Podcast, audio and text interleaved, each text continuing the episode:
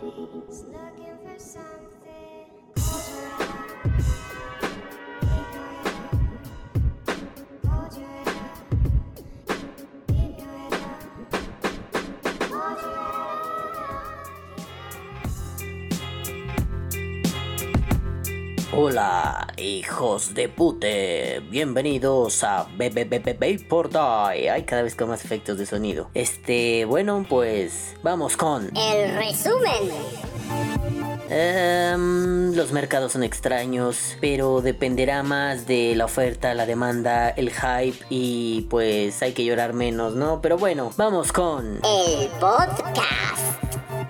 Hola bebés de luz, bonito sabadito pandémico para todos, ¿cómo están? ¿Cómo les va? ¿Cómo los trata la life? Espero que estén muy bien, que estén sanos, que no tengan el bicho y que se le estén pasando poca madre. Pero bueno, vamos a darle a este pedo. Esta onda de los mercados, el mercado, vamos a ponerlo así muy en abstracto, ¿no? El mercado siempre me ha parecido muy interesante, extraño pero interesante, efectivamente, porque cualquier cosita puede afectar. A ver, lo voy a poner con un ejemplo de un videojuego. Sí, ya sé que soy idiota, pero lo voy a poner con un ejemplo de un videojuego. Ya saben que me encanta GTA V y en GTA V hay una misión donde le dicen a un niga, bueno, a- creo que no debo decir esa palabra, eh, porque YouTube me censura, donde le dicen al moreno, me caga eso. En fin, le dicen al moreno, un, un pinche hacker informático mamalón le dice, te voy a dar varo por unas misiones de assassination. ¿Qué vas a hacer? Pues te vas a cargar unos vatos y ya te vas a rifar. Si tú las pasas de noche esas misiones, pues nada más mataste unos güeyes y tan tan. Pero lo interesante y cosa que descubrí tiempo después buscando en YouTube cómo hacer más dinero en GTA V es que mm, GTA V trae integrada una función que son los mercados bursátiles. Tiene dos, un online que ya dejó de funcionar, este y el normal, ¿no? Bueno, el del juego, digamos, el juego no online. Bueno, pues de pronto ahí encontré que eh, antes de hacer las misiones, pues, se supone que tienes que hacer una lanita. Después de alguna actualización hay unos maletines de dinero por ahí abandonados y hay un bug que te permite hacer mucho dinero. Bueno, haces dinero y antes de empezar la misión de tronarse un vato, que es un vato creo que de una farmacéutica, mm, vas, abres tu, tu internet porque tienes un celular en el juego, abres tu internet y de pronto dices, pues hay que invertir en su madre esa. Digo, apenas estoy rejugando la campaña de GTA V Online.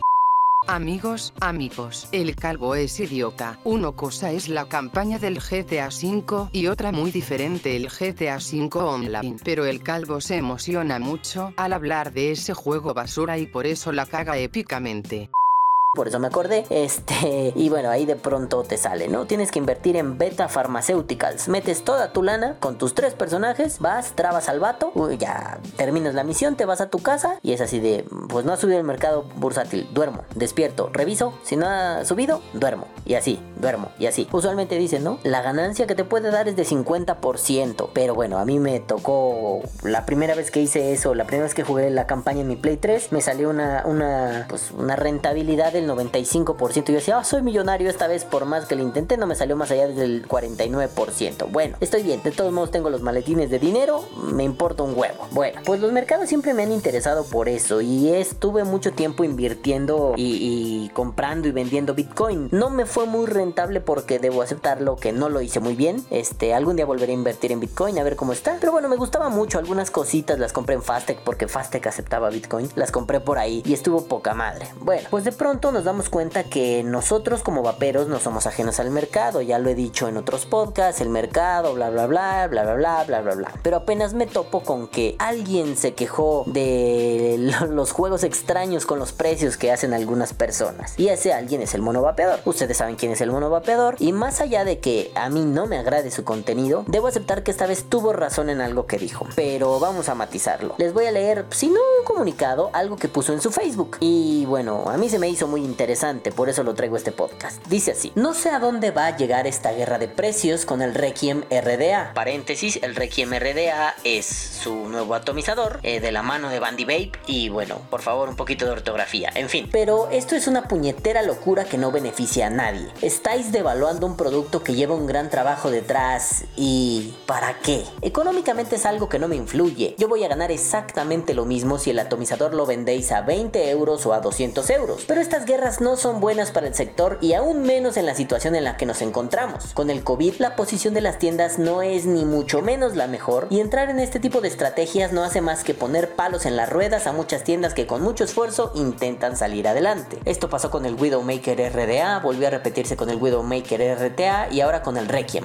No solo se está repitiendo, sino que se ha multiplicado rozando lo absurdo. ¿Por qué no lo hacéis con otros productos? Soy consciente de la expectación que ha levantado el atomizador, pero vosotros también tenéis que ser conscientes de lo que he dicho en el párrafo anterior. Un sector unido es lo mejor para todo el mundo, desde los usuarios a los empresarios. Por favor, reflexionad, no caigas en estas cosas, es muy triste. Y bueno, a ver, am, a ver, este, eh, ay Dios mío, ante esto solo diría una cosa y no la voy a decir yo, la va a decir eh, mi cómico favorito, Ignatius Farray, y dice así. ¡Mercado, niño! ¡El mercado, niño! ¡Niño! ¡El mercado!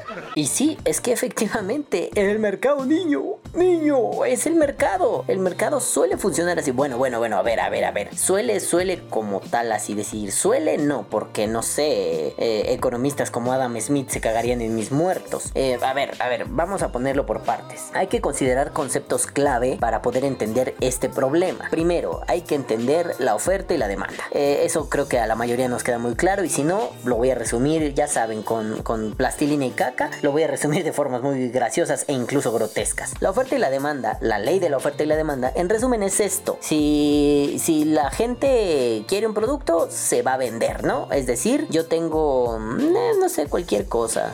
eh, eh, Nalgas de plástico. Y insisto, lo voy a hacer, lo voy a ejemplificar con, con plastilina y caca. Nalgas de plástico, así para que te las pongas y te veas nalgón. Pero si yo voy y se la vendo a, no sé, em, venezolanos, que los venezolanos y venezolanas son muy nalgoncitos, ¿no? O usualmente eso se cree. Si le voy y le vendo nalgas de plástico a Venezuela, pues nadie las va a comprar, ¿no? Para empezar debemos, debemos enfocar que el producto eh, debe ser como adecuado al mercado. Este, pero bueno, igual y eso podría valer madre porque no sé, no sé en qué momento en México se dieron fenómenos como el de los dorilocos, ¿no? O sea, si no saben qué son los dorilocos, me imagino que todos conocen los doritos, pues en algún momento algún genio se le ocurrió a los doritos vamos a echarles cosas, así abrimos la bolsa y les echamos cosas, cacahuates, eh, rallada, zanahoria rallada, pepino, sal, limón, chile, chamoy, bah, bueno, aguacate, llegué a ver qué les ponían. Entonces, no sé en qué momento eh, el público necesitaba eso. Era básicamente como el autoengaño de me estoy comiendo una ensalada, pero tiene doritos. Ay, bueno, esta gentuza no se calla, espérense, dejen ver qué es. No, no es nada importante. Este, Víctor,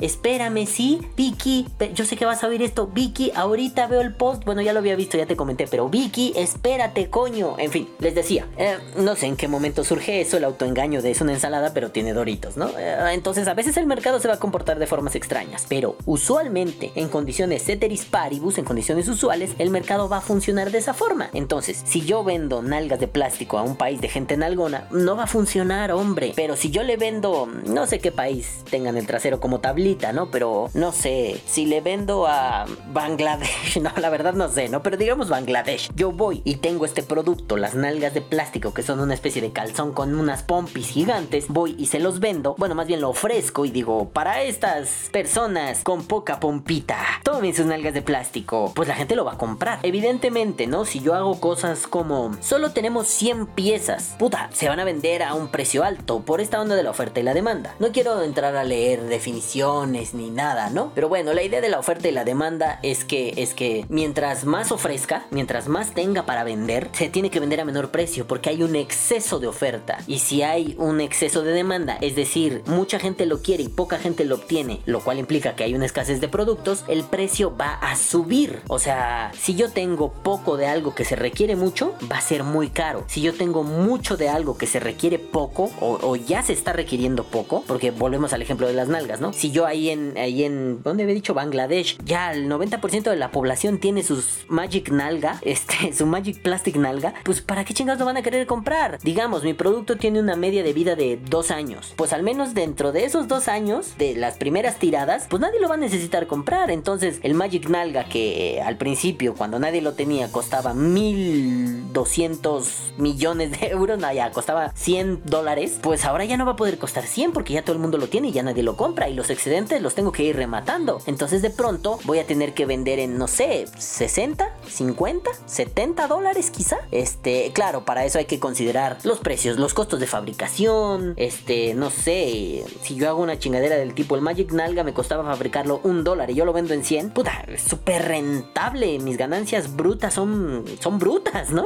Pero por ejemplo, si a mí me costaba 80 dólares y yo lo vendía en 100, pues es una mala estrategia de mercado, ¿sabes? Yo lo estoy vendiendo mal. Cuando llegue a, a costar 60 porque ya hay un chingo de Magic Nalga en el mercado, de pronto yo me voy a enfrentar a algo como igual y mi ganancia me sigue siendo rentable porque me costaba un dólar la fabricación, pero ahora me cuesta, no sé, y, la venta me costaba 100, la fabricación me sigue costando un dólar, pero ahora la venta me cuesta 50. Claro, es una ganancia pues pequeña en realidad. Dependerá de cómo crezca la empresa, el marketing y todo en lo que tenga que invertir. Igual y en los primeros tres meses de bonanza yo me vuelvo loco, gano millones de dólares y pongo una fábrica súper cabrona. Si me diversifico o si miro hacia otros mercados, no sé, en Laos tampoco tienen mucha nalga que digamos, y voy e inserto allá mi producto, pues igual funciona, ¿saben? Pero, pero bueno, usualmente así funciona la oferta y la demanda. Si hay poco de algo que se requiere, va a costar caro. Si hay mucho de algo que se requiere o se está dejando de requerir, va a costar barato. Y sin considerar que de pronto, no sé, me lo clonen por aquí, me lo clonen por allá, ya salga alguien que no clona, pero las nalgas ahora ya no son de, de, de- de plástico, sino son de fibra de carbono, de titanio quirúrgico, una madre así, ¿no? Las mejoras y la implementación de, de un mercado dependerá del éxito de ese producto. Bueno, hay que considerar que cuando tienes un producto en la mano, eh, podrás valorarlo, podrás decir si es buen producto o es mal producto y podrás ya sea recomendar a alguien que lo compre o tú mismo comprar más. Si no lo tienes en la mano, solo hay especulación. ¿A qué me refiero? Ah,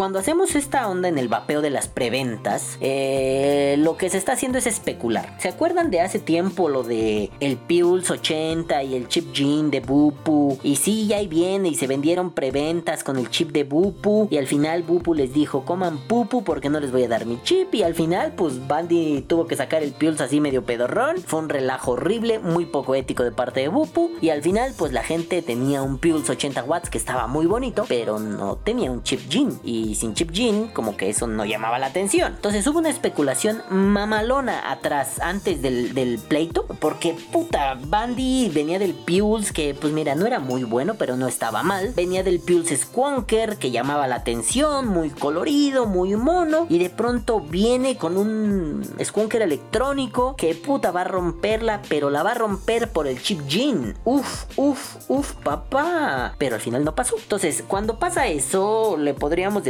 que es una especie de especulación. Ya sé, muchos economistas me van a mandar a la verga. Pero aquí la tirada es: si tú puedes decir el producto rifa o no rifa, recomiendo o no recomiendo, hasta que está ahí. O sea, me refiero a no literalmente que lo hayas comprado tú, sino que ya esté en el mercado. Bueno, ahora, ¿qué está pasando con este atomizador del mono vapeador? Primero, y hay que ser bien honestos, esto puede ser un buen ato o un mal ato, pero lo que trae antes como proceso de especulación es el hype que ha levantado. Esta onda de es un ato del mono. Mira, yo lo veo y se ve bonito, pero no vamos a mentir.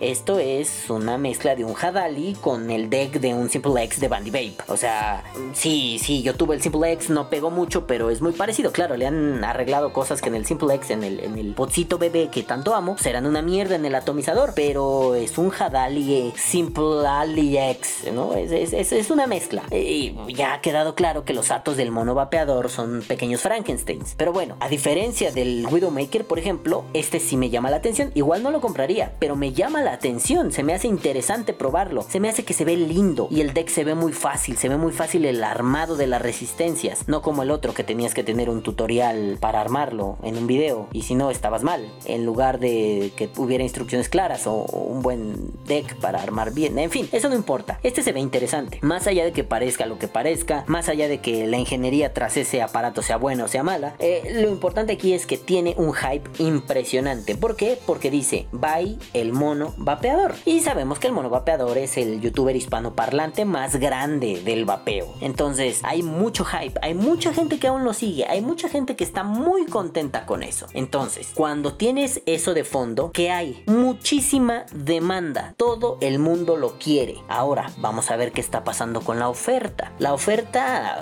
una empresa como Bandy puede permitirse una oferta a ese nivel. O sea, no No son unos pinches picolibri que hacen tres y que ahí sí vale la pena tener el número uno, el número dos o el número tres, ¿no? Ahí sí vale la pena. Aquí si traen un número de serie o no lo traen no importa porque es producción en masa. Tampoco hay que descuidar eso. No se vale pensar que son artículos de colección. Son artículos que se fabrican en masa por una compañía masificada que tiene líneas de producción, bla bla bla. No vamos a entrar en terrenos marxistas. No voy a explicar la economía a través del marxismo tal y como la entiendo. Simple y sencillamente, no vamos a descuidar el punto focal de esto. El Requiem RDA es un producto que a día de hoy tiene demasiado hype y por eso sucede lo que sucede. A ver, ¿qué está sucediendo? Al principio fue un ¿qué pedo? Ah, un poquito de lectura de comprensión y chismoseo por aquí y por allá me llevó a pensar que lo que está pasando es el típico fenómeno mierda, que en esto es donde le doy la razón al mono vapeador. El típico fenómeno mierda de la vida. A ver, hay un montón de demanda y la oferta ahí está, pero a través de la especulación, es decir, a través de que ya viene, ¿eh? ah, ya viene, ya una fotito, ya somos una nalga de plástico, del Magic Nalga, este, ya que ya se asomó un poquito, la gente dice, yo quiero esto, yo lo quiero y además viene firmado por el mono, esto debe ser la gloria. Entonces cuando pasa eso, mmm, el vendedor, el subdistribuidor, no los distribuidores grandes como, como, no sé, Fastec, eh, Heaven Gifts, sigo sin poder pronunciar Heaven Gifts, Gifts, los regalos del cielo, coño, o todas estas que han existido, ¿no? Tantas que ya no me acuerdo, Pink Mule, no sé si todavía existe Pink Mule, pero todas esas mugres, ¿no? Esos distribuidores grandes, no me refiero a ellos, tampoco me refiero al fabricante, a Bandy, me refiero al subdistribuidor, es decir, el tendero, el mochilero, el, el, el de la tienda de vapeo, ¿no? Física, online, eh, virtual, mental, en los chakras, no importa, el de la tienda de vapeo. Ese carnal es el que tiene contacto con el cliente final y ese carnal al ver que el cliente final está demandando groseramente ese producto, ¿qué tiene que hacer? Digo, no sé, ¿no? Yo como pequeño tenderito diría, pues me traigo un par, este, veo cómo se venden, o, mira, vamos a ser más honestos. Me traigo unos, ¿qué quieres? 50, por ejemplo, ¿no? Y los pongo a la venta, pero como hay tanto hype,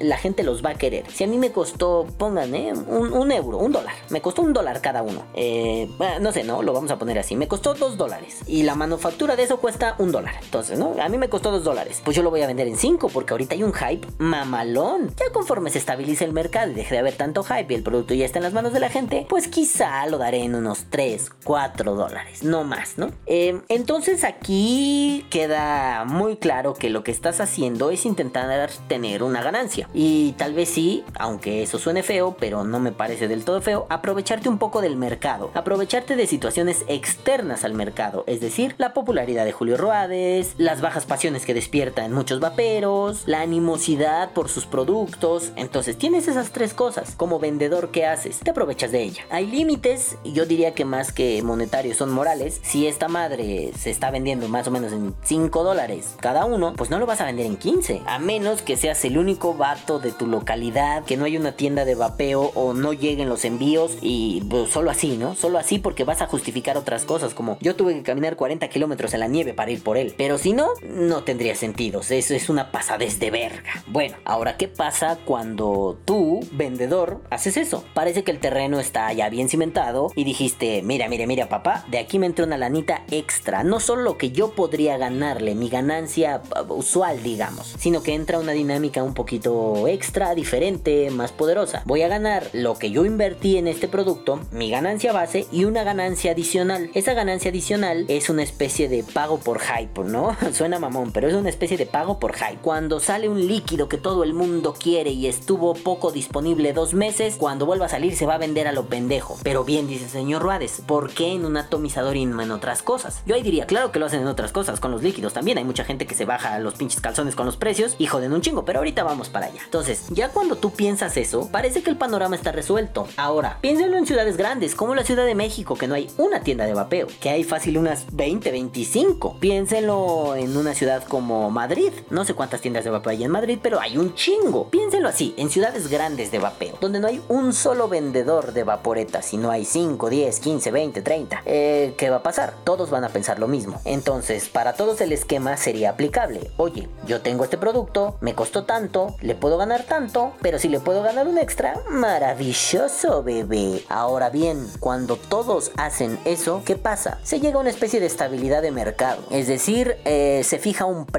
Y ese precio va a permitir que no haya abusos. Sí, lo que decía, el vato de los venderlo a 10 dólares cada pinche Requiem. Entonces se va a mantener un precio estable. Se va a mantener un precio que irá bajando dependiendo de la oferta y la demanda. Volvamos al ejemplo de las nalgas mágicas. Cuando lleguemos a que el 90% de la población plana del culo lo tiene, pues ya no va a ser necesario venderlo a 100 dólares. Va a ser necesario venderlo más barato.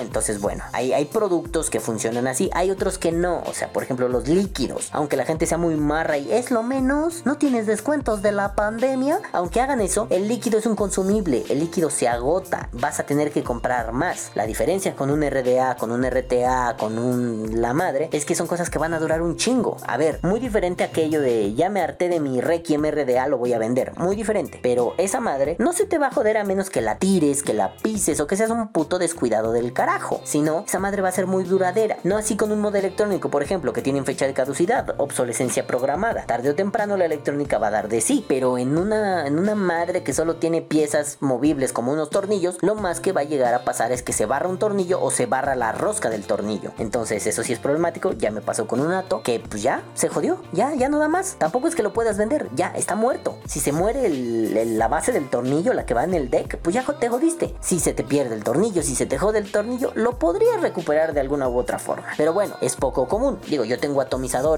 funcionales que tengo desde que empecé a vapear, hace 5 años. Que ya no los use por huevón o porque no me, no me gustaron tanto, es muy diferente. Pero digo, yo no veo cómo podría fallar el atomizador de mi Simple X en los próximos meses. Eso sí, ¿no? Una vez lo pisé, pues por idiota, se me cayó la cap y lo, lo. Digo, tengo dos, pero uno lo enchuequé y aún sigue dando batalla. No es tan fácil de, de quitar la cap, pero miren, ahí sigue, ¿no? Entonces, bueno, un producto que te va a durar un poco más tiene ese riesgo. No va a valer madre pronto y eso quiere decir que no vas a tener que comprar otro pronto. Pero aquí le apostamos a que mucha gente lo va a querer comprar. Entonces, si ya tenemos la idea de mucha gente lo va a querer comprar y por otro lado la idea de las tiendas van a estabilizarse en cierto precio, pues parece que todo va a salir bien. Pero no, no, amiguitos, no amiguillos, pillos, así no va a funcionar la cosa. Aquí la cosa es cerrar la venta antes que el otro. Ahí es donde Julio se, se- se enfoca a decir esta guerra de precios. La guerra no es por los precios, la guerra es por obtener las ventas antes, por obtener tu ganancia antes, porque bien sabemos que dinero que está parado en un estante en forma de atomizador es dinero muerto. Ese dinero se tiene que mover, se tiene que convertir en dinero físico o dinero virtual, no importa, y eso después convertirse en reinversión. Y una vez convertirse, convirtiéndose... Y una vez convirtiéndose en reinversión, tendrá que convertirse en nueva mercancía. Y así, repetir el proceso, repetir el proceso y repetir y repetir y repetir. Bueno, entonces, si todos decimos que debería funcionar y debería bastar con que pues todos tienen un precio, que habíamos dicho 5 dólares el, pinche Requiem. 5 dólares y todos parejos. Ahora, ah, salgo yo más cabrón que bonito y les digo, no, no, no, carnal, no, no, 5 dólares no, porque mira, Perengano, el de la tienda de a, a 20, 25 minutos, este, de mi tienda, mm, él tiene más clientes que yo. Nope, nope, nope, no me conviene, porque a él se le van a vender en putiza y va a traer más. Y yo no voy a poder venderlos al mismo ritmo. Este, a ver, ¿qué puedo hacer? Uf, empiezo a sentir sudores. Uf, uf, ya sé qué voy a hacer. Si yo lo iba a dar a 5 euros, ahorita que es a 5 dólares, ahorita que está el top de ventas, pues lo voy a dar a 4. Entonces, sacrifico mi ganancia extra. Está así, intocable la reinversión, porque si yo le sacrifico a la reinversión, pues qué pendejo, ¿no? Está mi reinversión ahí, intocable. Esa no se mueve. Mi ganancia, la de base, digamos un euro, un dólar, no la voy a tocar. Pero la ganancia extra que yo me iba a llevar, vamos a sacrificarla. Ok, está bien. Entonces, de las 10 tiendas que estaban dando a 5 dólares, de pronto un hijo de puta que lo daba a 5, ya lo bajó a 4. Híjole, ¿qué va a pasar? Que la gente, en vez de decir que sería lo más sano, eh, oye, no, pues vamos a mantenerlos en el rango de precios que estábamos, ¿no? Jodemos el mercado. Obviamente no. La gente va a decir, mientras más barato, mejor. Es el mismo producto. No te arriesgas, aunque bueno, podría ser que sí, no te arriesgas a que sea un clon. Por eso hay que ponerle comillas, porque sí conozco tiendas que te decían que un un Apocalypse te salía más caro con número de serie, ¿verdad? No se nos olvide ese detallito pendejo. Este, pero bueno, eh, sin considerar que te pueden hacer vender así, te pueden hacer pasar mierda por, por oro, que es muy posible, consideremos que es el atomizador, el de Bandy Babe, el bueno, el, el de Bandy el mono, el Requiem, no es un clon. Este, y no, no, no tenemos aquí hijos de puta que te quieren hacer pasar un clon por un original. Bueno, pues si ya tenemos eso, tenemos güeyes vendiéndolo a 5, un güey vendiéndolo a 4 y una fanbase y un público diciendo 4, pues aunque sea solo un dólar, sí, sin pedos. Bueno, en nuestros países latinoamericanos no se traducen en un dólar, ¿no? Al menos aquí en México se traducen en 25 pesos. En Argentina no sé, en Venezuela no sé, pero bueno, para ellos es uno, para, para los que están dolarizados es uno, para nosotros son 20, 30, 35, ¿no? Ya mucha mamada. Pero bueno, cambia. O sea, le estás bajando una unidad relativa a mi moneda. o sea, podrá parecer un dólar muy poco, pero 35 pesos, aunque también parezca muy poco, pueden ir acumulando. Entonces, bueno, le vas a bajar. Sí, dámelo. Así te lo vendiera yo a 4.90, a 4.50. Es que también el mercado funciona así. Tiene, el cliente tiene que, bueno, no está obligado, pero el cliente usualmente suele ir a, buscar los mejores precios. Ahora, pues ahí parece que no hay tanto problema, ¿no? Porque el vato que trajo 10 Requiems a 4 dólares, pues los va a vender en chinga. Y después ya vamos a poder seguir comprando con los de 5. Ahí hay un problema de mercado que a fin de cuentas el consumidor no es responsable. El consumidor después le va a ir a reclamar a Pito Perengano, oye carnal, ¿por qué tú lo das a 5 si el pinche calvo me lo daba a 4? Y bueno, ahí Pito Perengano debería decir, pues cómpraselo al calvo. No, no, ya no tiene. Ah, pues entonces lo compras aquí o no lo compras. Ya, tan simple. Pero bueno, uno como tendero no debe ser así de mierda, ¿no? Eh, En todo caso le va a decir, uy hermanito, pues porque sí, pues ese es el precio, hermanito. Así salió, hermanito. Uy, hermanito, no seas pendejo, hermanito. Entonces al ver ese tipo de fenómenos, van a decir, ¿sabes qué? Le estábamos ganando un dolaruco extra. Vamos a sacrificarlo, güey. Y ahora otro está a 4. Y mañana 3 están a 4. Y mañana los 10 están a 4. Entonces cuando todos estén a 4, otra vez se estabilizó el mercado. Digo, ya sacrificaron la ganancia extra. Pero se estabilizó el mercado. ¿Qué vamos a hacer? Pues ahí viene el puto calvo otra vez. Y va a decir, híjoles, híjoles, híjoles, bebés de luz. ¿Qué hacemos? Ya me hice una base de clientes, ¿eh? Pero pues miren, ¿saben qué? Lo voy a dar a 3.50, cabrón. Ya, no puedo bajarlo más. A mí me costó 2, le voy a ganar 1.50. Bueno, ahora, no voy a volver a ejemplificar todo, pero hagan de cuenta que llega un momento en donde estás vendiendo el ato al precio. Es raro que eso pase, pero el, el Requiem lo estás vendiendo a 2 dólares. No puedes bajarte de ahí porque si no tú pierdes dinero. Claro, si ya pasaron 8 años y no has vendido un puto Requiem y te queda ahí estacionado, pues creo que sí lo vas a tener que vender a 1.50. Pero si no, y no es el escenario donde estamos, pero si no, no te puedes bajar de- del costo inicial, del costo de distribuidor, del costo de manufactura, del costo de tu reinversión, carajo, ¿no? No te puedes bajar de ahí. Y algunos se preguntarán, ¿Por qué no me puedo bajar de ahí, calvo? Siempre hay que darle todo más barato. ¡Viva el comunismo! Para empezar, eso no es comunismo imbécil. Y en segunda, el ser un poquitero baratijas no, no, no es una buena estrategia de mercado. Hay que reconocer que el producto tiene un valor que a ti, que a ti te costó cierta cantidad de dinero. Y que esa cantidad de dinero es inamovible. Que para otros pueda ser más barato, sí. No es lo mismo que tú le compres a. Incluso al mismo Bandy o a Heaven Gifts o a cualquiera de estos pendejos. Tú le compres 10 atos del mono y los vendas a 5. Que el güey que les compra 600 los compre a 4. O sea, sí cambia, ¿no? Ah, no, no, espérate, no. Dije mal todo. Este, tú compras 10, te los dan a 2 dólares. El güey que compra eh, 600 se los dan a 1 dólar, medio dólar. No sé, le bajan por, por volumen. Entonces no es lo mismo. Claro, él va a tener un poquito más de margen de sacrificio. Pero aún así el problema está en el sacrificar esa ganancia. Quizá el extra no era tan problemático. O sea, siempre es bueno tener más dinero. Pero el sacrificar ese extra no pasaba nada. Si ya una vez hechos tus cálculos, tú decías, dándolo a 5, dándolo a... Sí, a 5. Yo gano...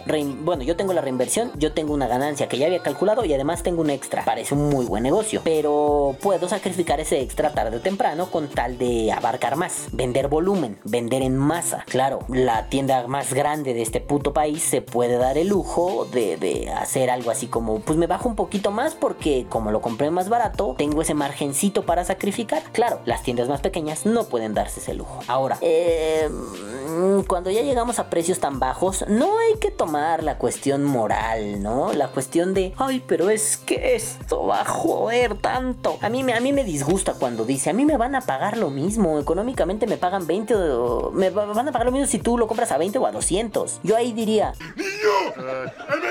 No, no, ya en serio. O sea, más, más allá de que sí crea que es el mercado, niño. Yo ahí diría, pues entonces déjalo así. Ah, tú vas a recibir tu lana chichitón. No te metas de abogado del diablo. no te metas de madre Teresa de Calcuta. Pero el problema no está ahí. Claro, si lo moralizamos puede estar ahí el problema, ¿no? Es que es bueno, es que es malo. No, no, no, no, no. Esto no es ni bueno ni malo. Esto se trata de otra cosa. Y no me voy a poner tan, tan hardcore en esto, pero eh, si un día lo quieren ver, investiguen sobre un concepto que se llama la mano invisible de un economista muy antiguito que se llama Adam Smith. El Adam o Smith decía algo así de la mano invisible, ¿no? No lo voy a leer, simple y sencillamente es como la autorregulación del mercado. No necesitas una ley porque el señor Smith decía, los gobernantes deben estar metidos en otras madres, que no estén chingando al mercado, dejen lo que progrese. La gente es la que debe pedir, o sea, la gente es la que debe mm, generar esa autorregulación y esa autorregulación va a hacer que los individuos decidan mejor para que la gran mayoría o, o la mayoría, es que esto de la mayoría es difícil, ¿no? Pero pa- para que una gran mayoría alcance un bienestar, o sea, es como un control medio en automático, ¿no? Porque digo, lo de la mano invisible es un tú prodúcelo, o sea, no, no se trata de egoísmo, se trata de que tú produzcas, es una forma de, de mejorar la economía, porque esto se va a basar en un principio muy, muy sencillo, ¿no? Eh, tras la oferta y la demanda en un libre mercado, no pasa nada si alguien busca su beneficio, es decir, si, eh, no sé, Perengano yo era el que lo ponía barato, ¿verdad? Sin que yo lo quiera bajar más, sino que esto va a beneficiar a, la comunidad, a la sociedad, de una manera ya sea directa o indirecta. Si lo vemos un poco jalado y la mano invisible tiene muchos asegúnes, ¿eh? Tómenlo con cuidado. Pero si a través de la mano invisible en, este, en esta idea del vapeo y el requiem beneficiamos a la comunidad, es porque le dimos un producto que aparentemente es bueno, o, como premisa podremos partir que es bueno, con un bajo costo. Pero entonces el egoísmo choca cuando pues la guerra de mercado a quién jode, a las tiendas. Eh, cuando lo moralizamos con, ay, esta pandemia nos está jodiendo a todos. Efectivamente nos tiene asoleados y las ventas han disminuido bastante y la cosa se está poniendo así medio cabrona. Y es cierto que vas a joder a las tiendas. Entonces ahí no sé si había tanto un bien común. Ahí la mano invisible más bien se volvió la pata invisible que te patea el culo. ¿Por qué? Porque, em, claro, cuando tú bajas el Requiem o cualquier otro atomizador o cualquier otro producto, cuando lo empinas tan cabronamente, claro, se va a beneficiar, no sé, la tienda más grande del país. ¿Por qué? Porque ellos tienen la, capacidad para adquirir esos productos. Pero, por ejemplo, cuando entran en una guerra y yo estaba en medio de la guerra, ¿no? Yo era el productor chiquito del país y están dos gigantones. Entonces yo digo, pues se lo bajo a cuatro porque yo no puedo competir con estos güeyes que lo dan a cinco. Entonces a cuatro igual me voltean a ver. Si todo me sale bien, vendí, reinvertí en otra cosa o en el mismo producto y sigo existiendo. Aproveché el boom del mercado inicial. Pero si ellos empiezan y de pronto dicen, ¿saben qué? A tres. Una de las dos tiendas lo pone a tres. Y la otra gigantona dice, va, lo pongo a tres. Yo te digo, yo no lo puedo poner a tres, carnal. ¿Cómo le hago? Yo lo tengo que dar a cuatro cuando menos, güey. Porque si lo doy a tres, perdí, perdí. Me, me voy tablas, no llevo ganancia o perdí. Está cabrón, ¿no? Eh, ¿Qué hago? Tampoco es que yo vaya a tronar por eso. Pero es cierto que, como decía hace un rato, esa inversión se va a volver dinero muerto. Mientras estas dos tiendas venden todos, todos, todos esos atomizadores. No sé, cada una trajo 100. Yo traje 10, ¿no? Cada una trajo 100. Mientras ellas los venden, a mí un despistado por ahí me lo va a comprar. Pero como es un boom y todos lo van a querer, nadie va a voltear a verme. Quizá gente de confianza, de nicho, eso sean, ah, te lo compras 5, no hay pedo. O no va a faltar el que venga y diga, no, hermano, ya lo compré ya. Perdón por haberlo comprado en otro lado, güey. Tampoco te tienes que disculpar, no. Aquí no hay exclusividades. ah, Esto es un negocio. Entonces, bueno, compraste en otro lado, ya me jodí. Entonces tengo parada la producción. Es, es, un, es una onda de, ya, se murió mi tienda. No en automático. No por esa inversión y porque los otros pendejos estén empinando tanto. O, yo incluso sea el que se empina tanto. No va a morir mi tienda, no así. O sea, si eso se me vuelve una constante y hago eso todo el tiempo, mi tienda seguro se va a ir al carajo. Eh, tiendas grandes me pueden afectar, claro. Digo, también dependerá del ato. ¿Qué tal que el ato es una vil mierda? Entonces todo el mundo lo compró, fue una vil mierda y ellos al menos tuvieron la oportunidad de venderlo al inicio. Yo no. Si es una vil mierda, nadie lo va a querer comprar, entonces ya me jodí, me quedé con esas madres allá atoradas. Si es un buen atomizador o decente atomizador, pues mm, técnicamente no va a importar tanto, va a estar parado, va a ser como una especie de activo a futuro. No es muy recomendable eso, pero bueno, ahí va a estar parado el vato. Eh, una vez que pase el super hype, ya lo voy a poder vender al precio usual, como pasó con el Deja Vu, por ejemplo, el DJB-RDTA. Esa madre así, cuando lo trajimos a México, se vendió a lo puto pendejo, como puto loco. Y el precio era muy bajo. Yo recuerdo que esa madre se empezó vendiendo en los 700 pesos. Y años después esa madre está cerca de los mil.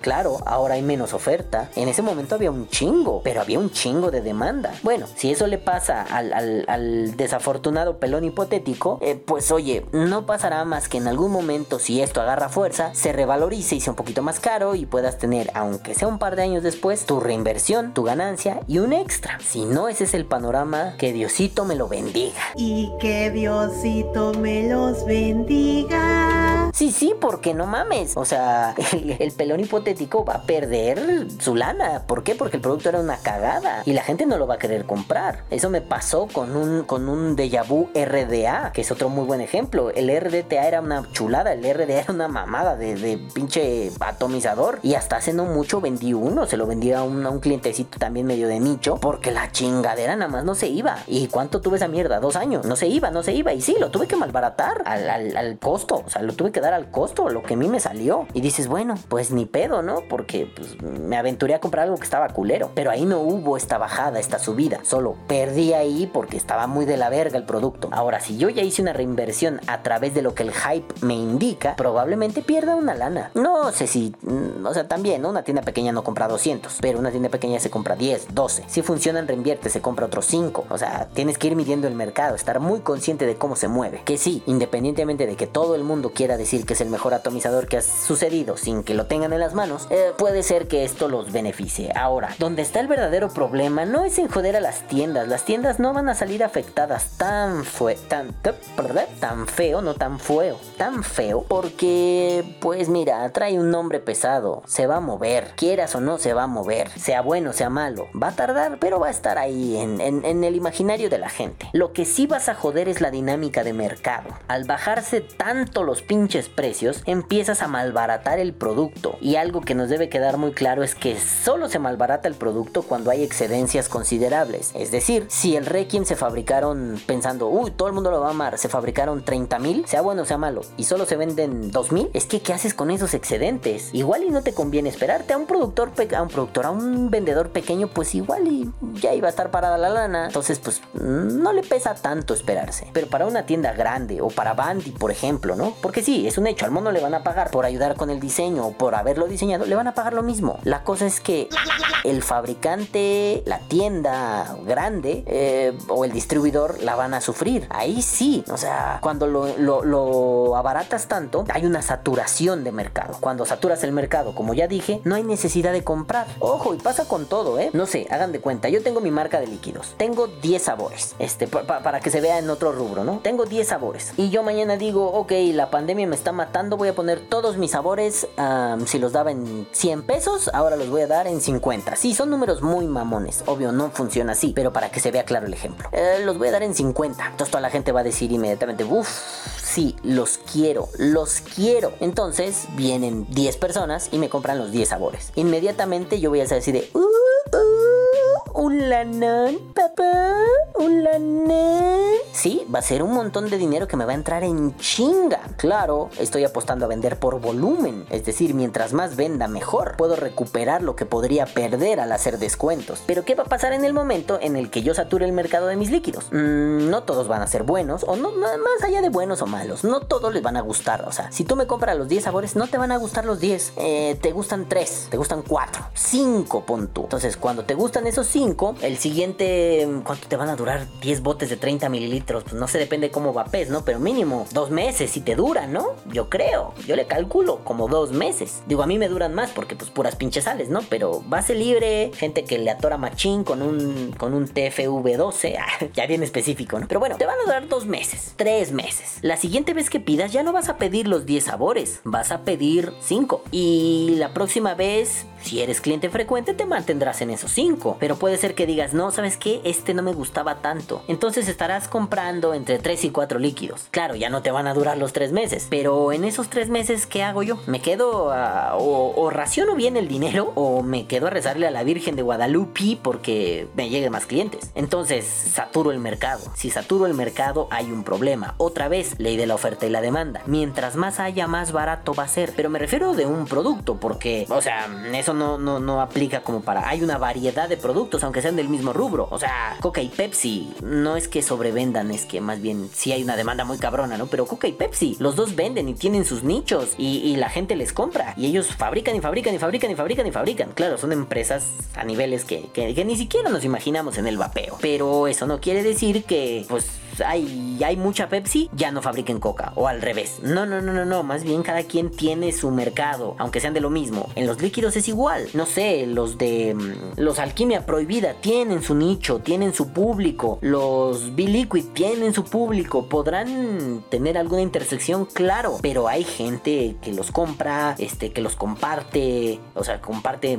como liquideros, ¿no? Entonces, yo me refiero a que si yo, yo mi marca, la, la pelón me este, y liquid premium maximum meridium, este, si, si, si yo saturo y de pronto por el precio tan bajo, todo México y todas las tiendas de México tienen mi stock completo, y sí, estoy ridiculizando, estoy mamando muy duro, si todos tienen mi stock completo y todos ya probaron mi línea completa, al final algo inteligente sería, ¿sabes qué? El que menos se vendió es el chichis de ogro, ese nadie lo quiere, entonces descontinúalo. Oye, pero es que hay 10 güeyes que sí les gustaba, bueno, no, se los fabrico ustedes, pedido especial, tan ¿no? No, pasa nada. Pero, pues la gente va a decir, ay, ya basta. No se van a hartar porque ya saben, cuando uno se casa con un líquido lo mama, pero sí va a ser como de, ya, y luego hay más. O sea, sí das muy barato, güey, pero, pero ¿y luego, ah, eso no quiere decir que yo diga, ay, mis líquidos ultra máximo meridium, güey, los tengo que dar en 500 pesos 10 mililitros. No, tampoco, no mames, tú pendejo, ¿no? Pero bueno, o sea, hay que entender que ah, no devalúas, no te bajan los calzones, no, no, no, no, no te vas hasta el tope, güey, ni, ni muy, muy, ni tan, tan, ni los das a 50 pesos, ni los das a 500, cabrón. Tienes que mantener un precio, una autorregulación, la mano invisible. Pero como somos medio pendejos, aquí voy a tomar una idea que mi amigo Víctor y que nunca hemos podido desarrollar a gusto, me la, solo me la he esbozado. Mi queridísimo Vicky me ha dicho, es que llevo años chingando con que los vaperos deberíamos tener propios. No, no, no que un, no que un ente gubernamental no lo dicte, una cámara de comercio y nosotros podamos dictar precios, no obligado, ¿no? Sino podamos hacer una sugerencia de precios. El bote de 120 mililitros cuesta entre 300 y 320. El DCC y así, ¿no? O sea, poner un rango de precios que son aceptables para que después no venga un güey y te diga, mis líquidos son super premium con calostro de becerro, güey, te los vendo en mil el bote de 30. Y tú así, bueno, incluso para regular esas cosas, oye mamón, no le puedes poner calostro de becerro a los líquidos porque no sabes qué puede hacer eso cuando entra en un contacto, en el contacto con, con- una fuente de calor. Entonces, pues no lo hagas, papito. Este,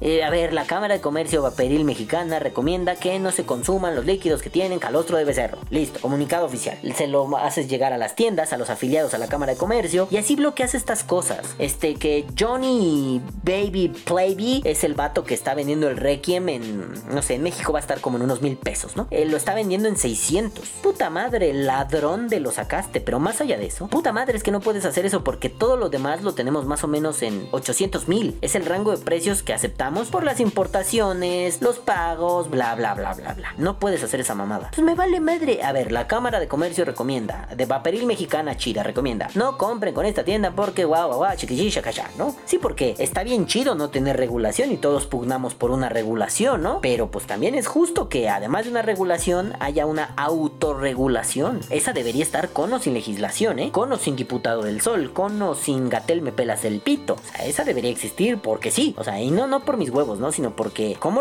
un mercado tan dispar, tan volátil y que hoy un Requiem RDA en una tienda te cuesta 800 y mañana lo ves en otra y dices, no mames, aquí costaba 200. ¿Cómo es posible? Claro, jodes el mercado. No, no jodes al obrero de Bandy porque él, igual que el mono, va a recibir su salario. No, no llevas a la quiebra a Bandy Vape porque no es el único producto que vende. Porque Bandy Vape fabrica en masa. Porque Bandy Vape te vende hasta el oro de sus muelas. Entonces, a quien vas a joder en realidad es al mercado, al, al vendedor micro. El gran vendedor va a salir afectado, pero puede sortearlo. Entonces, esto de un sector unido, esto de un sector unido es lo mejor para todo el mundo, no lo sé, no lo sé. Un- Unido no entiendo a qué te refieres, pero un sector bien regulado, bien autorregulado, me parece una buena idea. Seré caritativo, te estás refiriendo a eso. Y esta onda de desde los usuarios hasta los empresarios. El empresario sí debería unirse a través de una autorregulación, pero el usuario no tiene necesidad eso porque si no entraríamos en una especie de mercado muy cerrado. Em, la Cámara de Comercio, Papel Mexicana, Español o de donde sea, puede recomendar que compres con distribuidores que manejan estas listas de precios, que tienen esto, que tienen aquello, que tienen Hui, que tienen Juan.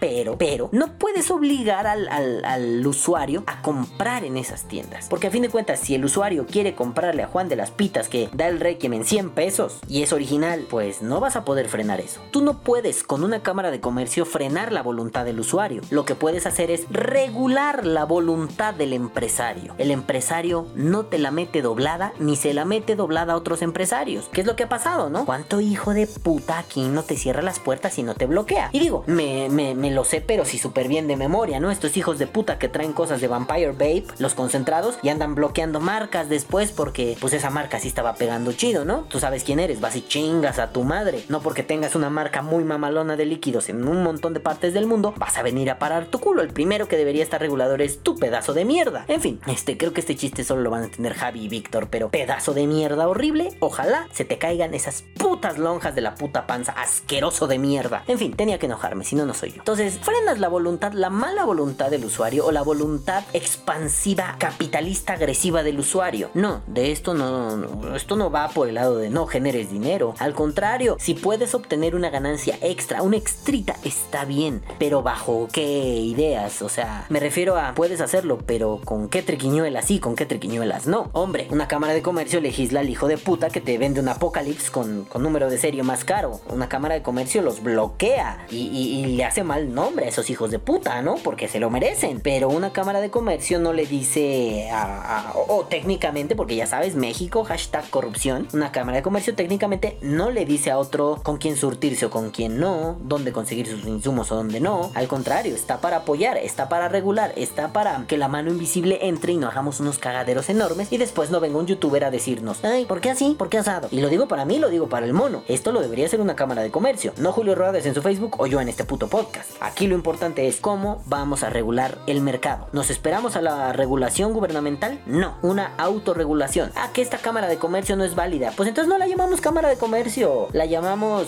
Vaperos Unidos rararra.com y listo, güey. Pero que estos tengan la suficiente fuerza dentro de la industria para decir, no puedes vender el Requiem más barato de 500 pesos, carnal, no te pases de verga. O decir, no puedes vender el Requiem más alto de mil pesos, carnal, no te pases de verga. No puedes bajarte los calzones con los líquidos, no los puedes dar a 70 pesos, no los puedes dar a 50. Los tienes que dar a un rango. Que el rango puede ser grande, puede ser chico, pero lo tienes que dar en, en esas cantidades. No puedes ir para allá o para abajo. O sea, de 70 a 120 pesos, un líquido de, de, de 80 a 120 pesos, de 90 a 120 pesos, un líquido de 30 mililitros, parece justo. Porque así tu cadena de, de insumos está bien surtida, tus distribuidores reciben su paga, el usuario final tiene el producto y tú como fabricante, productor o lo que sea, te llevas tu parte y todos ganan. Es así como autorregulando el mercado entre nosotros, todos van a salir ganones. Yo digo que a fin de cuentas, ¡El mercado, niño!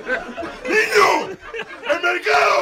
Y sí, así es el mercado. No me vengan ahora a darse golpes de pecho que son las monjas de la vida y del amor que ahora saben cómo funciona un mercado. Es cierto que el mercado es una cosa cambiante, volátil, voluptuosa, es como la novia tóxica. Este, coge rico, pero cuando no, puta, te va del carajo, ¿no? Ah, hashtag el comentario machista del día. En fin, eh, no tengo más que decir. Entonces, madafacas, yo creo que hay que ponerle más atención al mercado. Si no, nos vamos a comer una cagada. Pero bueno, ya saben de qué hora es. Ya Perdón, perdón. Ya saben qué hora es. ¿Qué hora es? La hora de los saludos. Y eso fue como Marisol Pink, ¿no? Bueno, es la hora de los saludos. Esta vez estuvieron flojones, ¿eh? Pero bueno, les vamos a mandar saludos, pinche bola de flojos culos, a mi queridísimo Juanito. Bebé Moctezuma, que se aventó unos chistes muy Comedy Central, mamón. A mi queridísimo Marcelo Albán, bebé, te voy a seguir saludando. Esta vez no fuiste el primero, pero te amo. Y ya, mándame mis videos editados, porque ya van a empezar a hacer Calvo Balam shit posting. Háganlo, me gusta. Y a mi queridísimo Wicho727, que siempre estás aquí, nene. Hay que seguir echándole huevos, hay que seguir rifándonos y que las fuerzas no decaigan. Ahora sí, madafacas, yo me voy porque ya me voy a chingar a mi madre, pero no sin antes decirles. Caguabonga, culitos. Los amo mucho y los quiero ver bien. Tengan salud. Nos vemos la próxima semana. Bye. Que viva el vapeo. Vapea o muere. Este podcast ha sido traído a ustedes gracias a la Cámara de Comercio Papelil Mexicana, chingona, hashtag la única, bla bla bla. Fin, adiós, bye.